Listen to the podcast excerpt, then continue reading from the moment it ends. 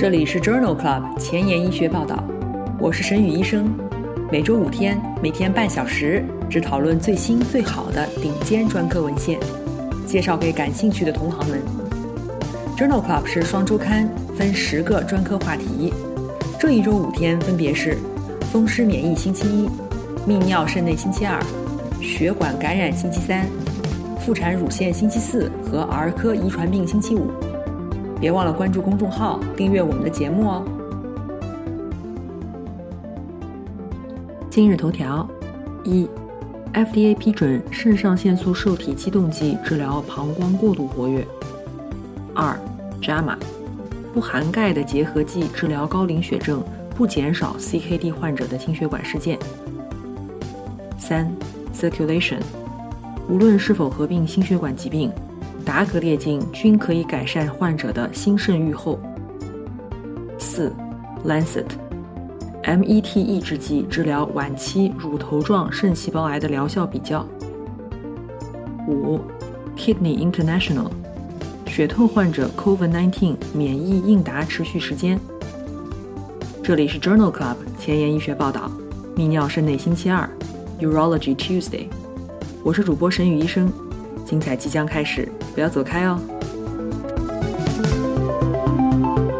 今天的新药研发，我们来聊一聊维贝格隆。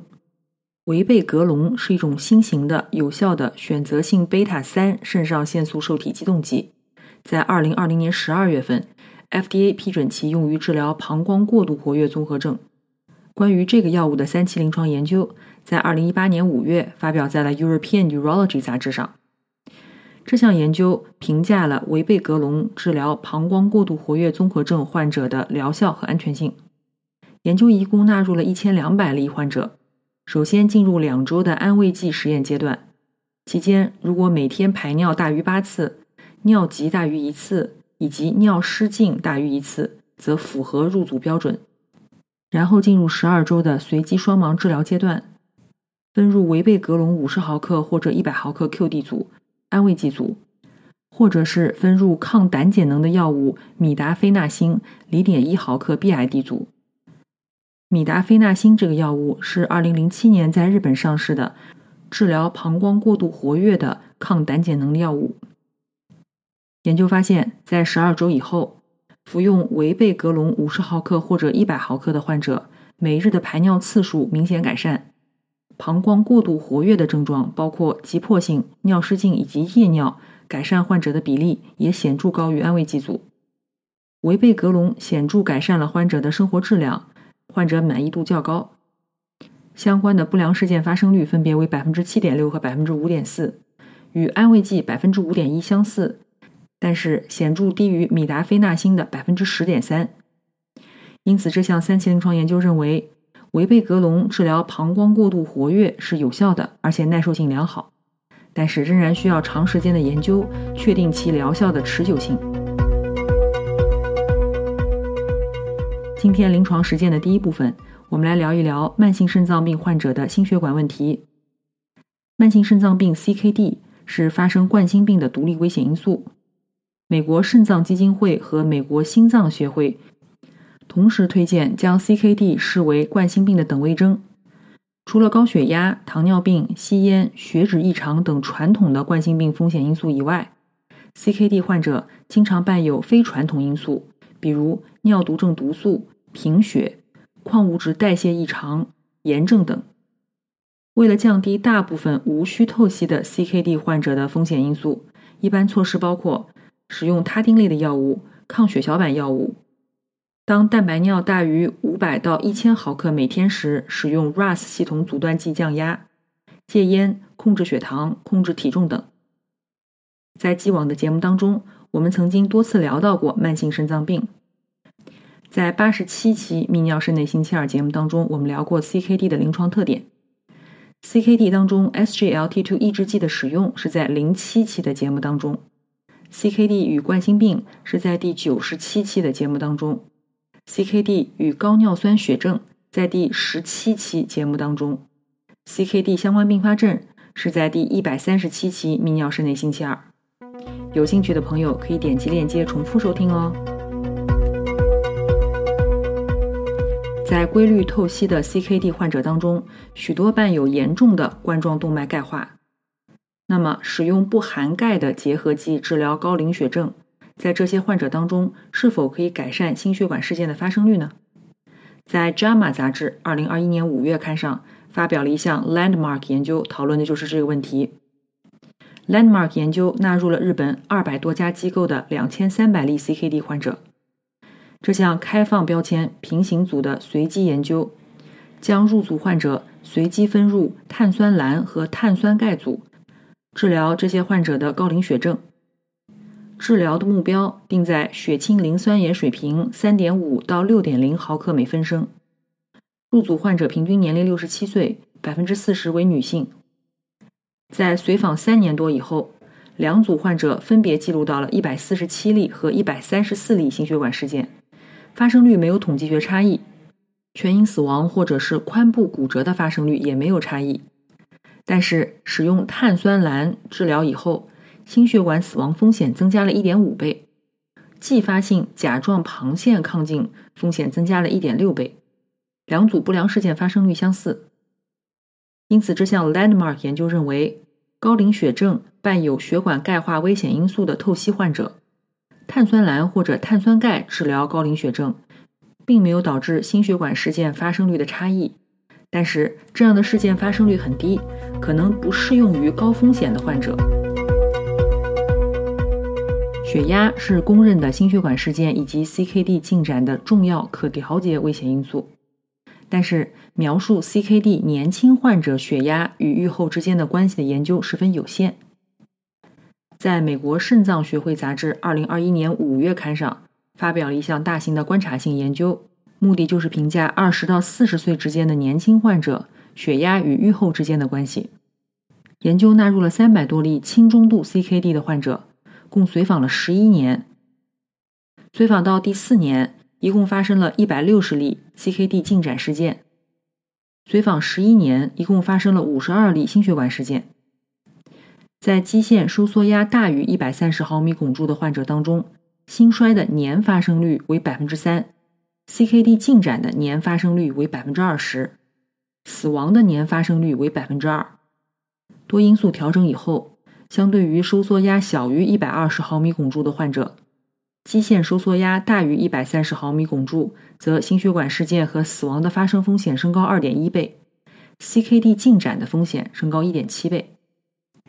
因此，这一项长期的观察性研究认为，在年轻成人 CKD 患者中，较高的收缩压与更大的心血管事件和 CKD 进展风险显著相关，需要进行血压管理的研究，以评价年轻的患者血压靶点和治疗策略。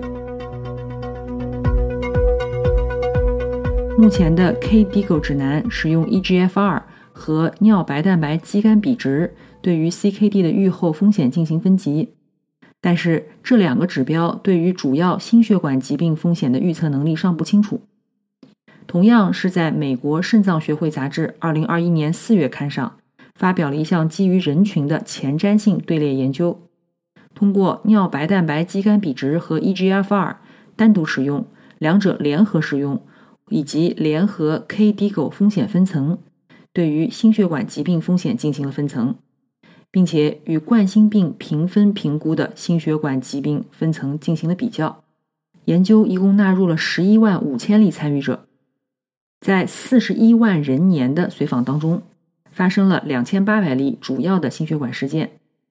研究发现，将 eGFR 和尿白蛋白肌酐比的 log 值添加到冠心病风险分层当中，则 CKD 风险预测的 C 统计值增加了零点零一。糖尿病人当中增加了零点零三，而且可以显著改善心血管疾病的风险预测。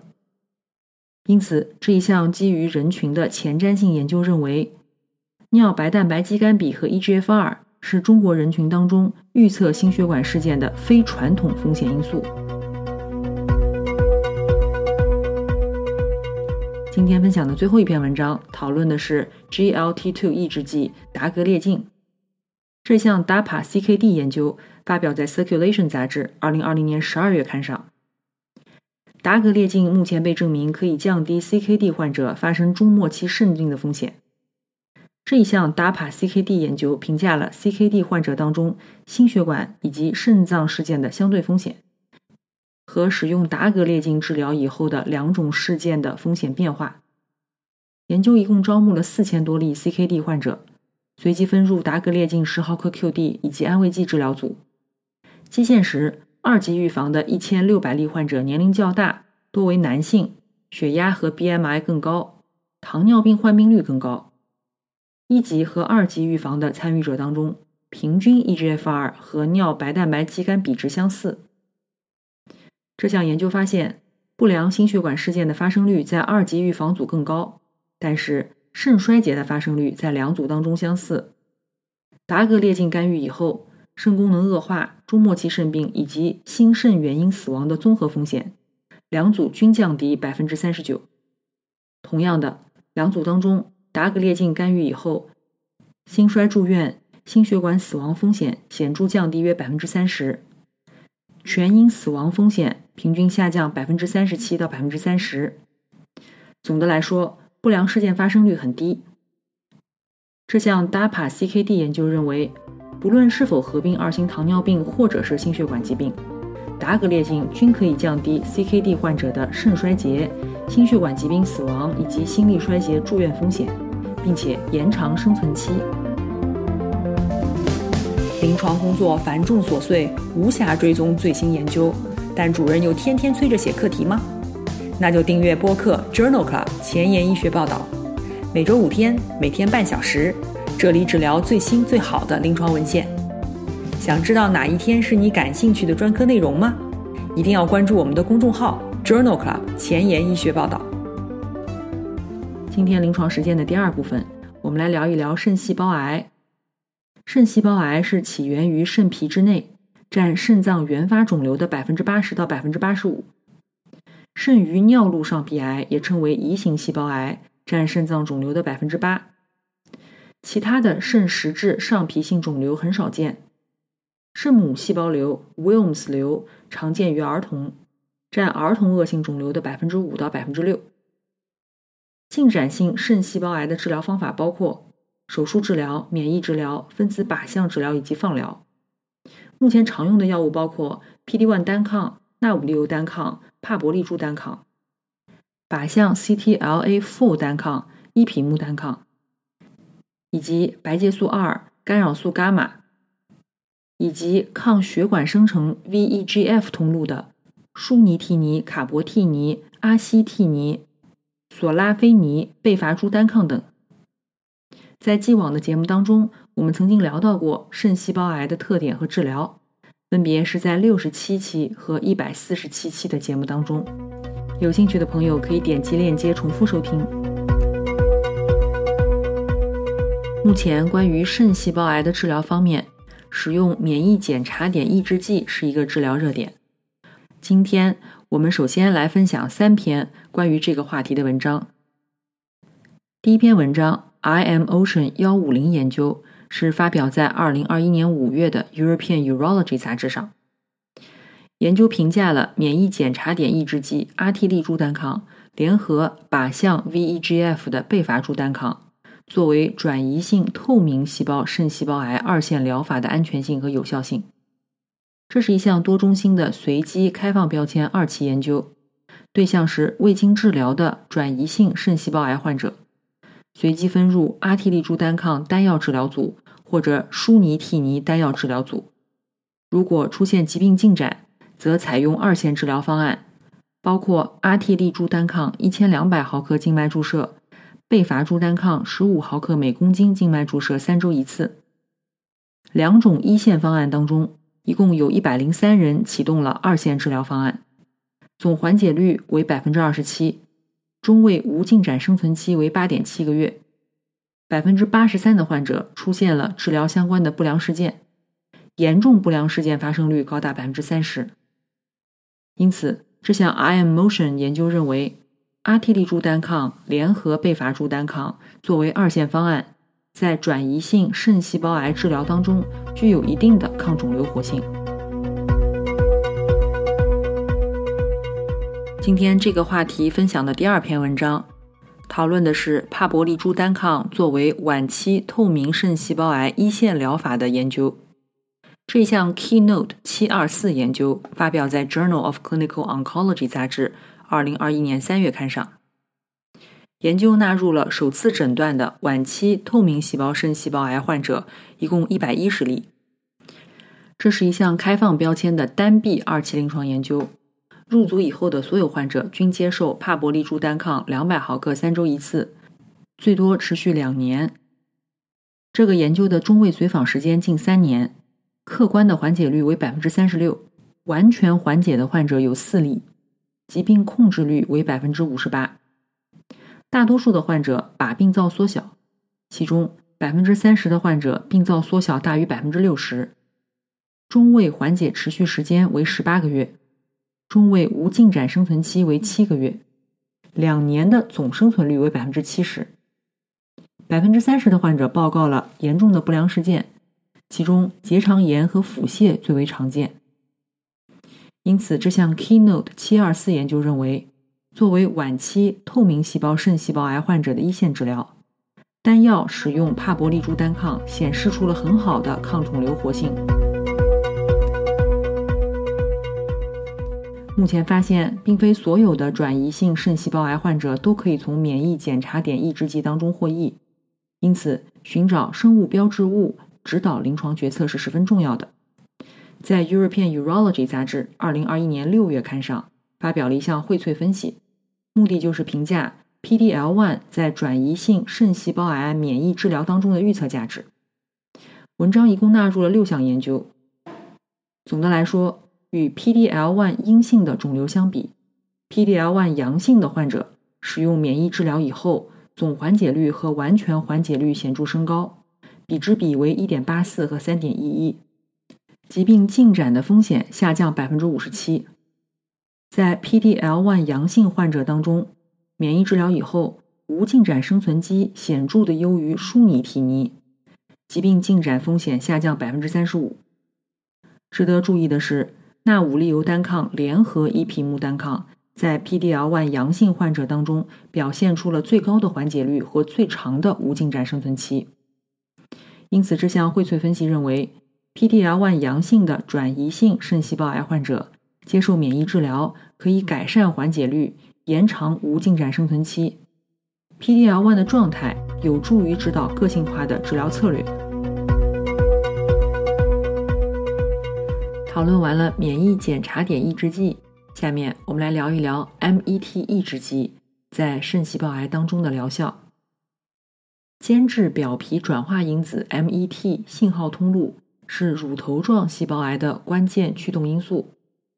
目前，MET 激酶抑制剂卡博替尼、克唑替尼、沃利替尼用于治疗乳头状肾细胞癌的疗效，与现有标准治疗舒尼替尼相比。哪一种治疗策略更好，尚无定论。在《Lancet》柳叶刀杂志二零二一年二月刊上发表了这样一项随机开放标签的二期临床研究，招募了一百五十例转移性乳头状肾细胞癌患者，入组以后被分配至舒尼替尼组，或者是卡博替尼、克唑替尼或沃利替尼组。分入舒尼替尼组的患者使用五十毫克 QD，服用四周以后休息两周。由于研究达到了预先设定的无效标准，研究停止了对于沃利替尼和克唑替尼的分组。舒尼替尼和卡博替尼的患者完成了研究。研究发现，卡博替尼组的患者无进展生存期为九个月，比舒尼替尼组的五点六个月更长。两组的缓解率分别为百分之二十三和百分之四，两组不良事件发生率分别为百分之七十四和百分之六十九，十分相似。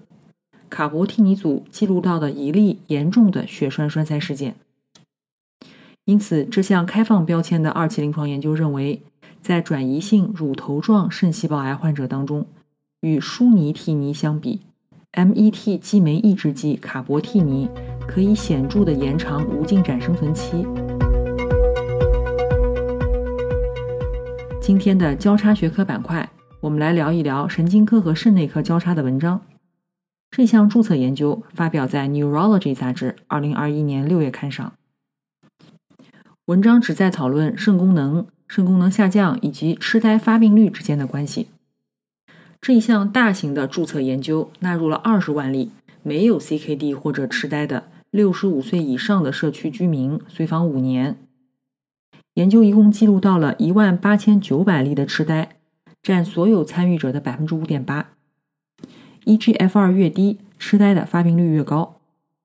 eGFR 大于九十毫升每分钟，则痴呆的发病率为每一千人年六点五例；eGFR 小于三十毫升每分钟，则痴呆的发生率显著上升到每一千人年三十例。多变量调整以后，与肾功能正常者相比，eGFR 小于三十毫升每分钟的人群，痴呆发生的风险升高二点六倍。而且一年之内，eGFR 的急剧下降也与痴呆高风险相关。根据痴呆的病因分析，血管性痴呆的风险比阿尔兹海默症风险更大。值得注意的是，在 eGFR 小于六十毫升每分钟的痴呆病例当中，肾功能归因占到百分之十，这一比例高于心血管疾病或者糖尿病等风险因素。因此，作者认为。肾功能下降和肾功能急剧下降均和痴呆发生有关。今天的 COVID-19 板块，我们来聊一聊血透患者的 COVID-19 免疫应答持续时间。这项队列研究发表在《Kidney International》杂志2021年7月刊上。在血透中心接受血液透析的中末期肾病患者，感染 COVID-19 的风险很高。血透患者在感染以后，即使没有症状，也会产生循环抗体。研究分析了三百多例血透患者 COVID-19 感染以后的免疫应答持久性以及再感染风险。在第六个月时，抗核蛋白抗体和抗受体结合域抗体的血清阳性率分别为百分之六十四和百分之八十五。六个月后，这些患者的抗体水平显著下降。无论六个月时的抗体状态如何。基线抗体阳性的患者，六个月以后再感染的风险还是很低的。这项队列研究认为，血透患者在 COVID-19 感染六个月以后能够产生持久的免疫力，不到百分之三的患者没有体液免疫或者细胞免疫的证据。今天的节目就聊到这里。如果你真心喜欢我的节目，不用给我点赞，现在就去转发分享吧。和我一起把最新最好的临床研究分享给需要的朋友。明天是血液感染星期三，精彩继续，不见不散哦。